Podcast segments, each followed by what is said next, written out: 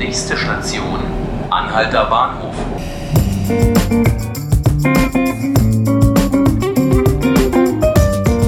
Hallo und willkommen zu 5 Minuten Berlin, dem Tagesspiegel Podcast.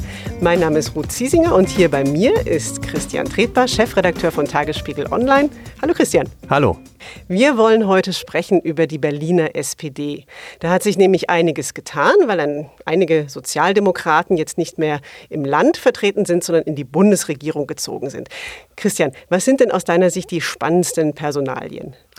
Ich glaube, die spannendste Personalie ist Franziska Giffey. Das ist so eine Art Rising Star der SPD in Berlin, aber auch im Bund. Überraschungskandidatin, interessante Persönlichkeit in einem interessanten Ministerium. Ich glaube, das wird sehr, sehr spannend zu beobachten sein. Für die Berliner SPD ist aber auch der Abgang von Björn Böning natürlich ein, ja, einerseits ein positives Signal, einer aus Berlin, der in die Bundesregierung geht, gleichzeitig aber auch ein Problem, weil der Posten muss dringend nachbesetzt werden. Er ist Chef der Senatskanzlei und das ist eine wichtige Funktion für Michael Müller, den regierenden Bürgermeister, aber auch für Rot-Rot-Grün insgesamt. Das heißt, da ist jetzt wirklich Handlungsbedarf. Mhm. Bevor du mir sagst, was da möglicherweise passiert, aber noch eine andere Frage. Gibt es denn auch SPD-Mitglieder, die unzufrieden sind mit dem plötzlichen Ruhm ihrer Genossen? Die gibt es. Äh, es gibt vor allem eine, das ist Eva Högel.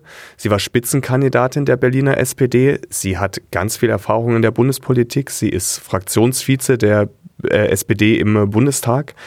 Und ja, ich glaube, sie hat sich berechtigte Hoffnung gemacht auf ein Ministeramt. Sie wurde hoch gehandelt, sie wurde im Prinzip schon ausgerufen. Michael Müller hat sie massiv unterstützt. Dann aber hat er sie fallen lassen müssen, auch ein Stück weit, weil es war klar, es muss eine Ostdeutsche am besten geben und da ist sie halt ausgeschieden. Und dann ist Michael Müller auf die Seite von Franziska Giffey geschwenkt und nach allem, was man hört, und äh, musste sie halt unterstützen. Jetzt steht Eva Högel erstmal mit leeren Händen da und ich glaube, das nagt sehr an ihr. Wie sieht es denn dann jetzt aus, gerade im Umfeld von Michael Müller? Wen hat er sich denn auserkoren? Was weißt du? Wer wird Björn Böning als Chef der Senatskanzlei ersetzen? Also ganz hundertprozentig sicher ist es noch nicht. Es sind zwei Kandidaten, die gehandelt werden. Das ist zum einen Steffen Krach, der hat auch Björn Böning immer vertreten. Der ist auch schon sozusagen im Senat als Wissenschaftsstaatssekretär. Ähnlicher Habitus wie Björn Böning, gilt auch als Müller-Vertrauter, klar. Ein anderer, der genannt wird, ist Christian Gebler, der ist Staatssekretär für Sport. Der gilt als extrem Müller vertraut, ist allerdings möglicherweise ein Kandidat, der für Rot-Rot-Grün vielleicht gar nicht so gut ist, weil er auch sehr stark auf Müllers Seite ist, logischerweise. Also ich glaube aber zwischen den beiden, wenn nicht noch ein dritter Kandidat oder eine dritte Kandidatin aus dem Hut gezaubert wird, könnte es zwischen den beiden sich entscheiden. Hm. Du hast gerade schon Rot-Rot-Grün erwähnt, die Regierungskoalition hier in Berlin. Wie sieht es denn insgesamt aus? Wie steht denn die SPD und wie steht denn die Berliner Regierung eigentlich bei ihren Wählern so da? Nicht sonderlich gut.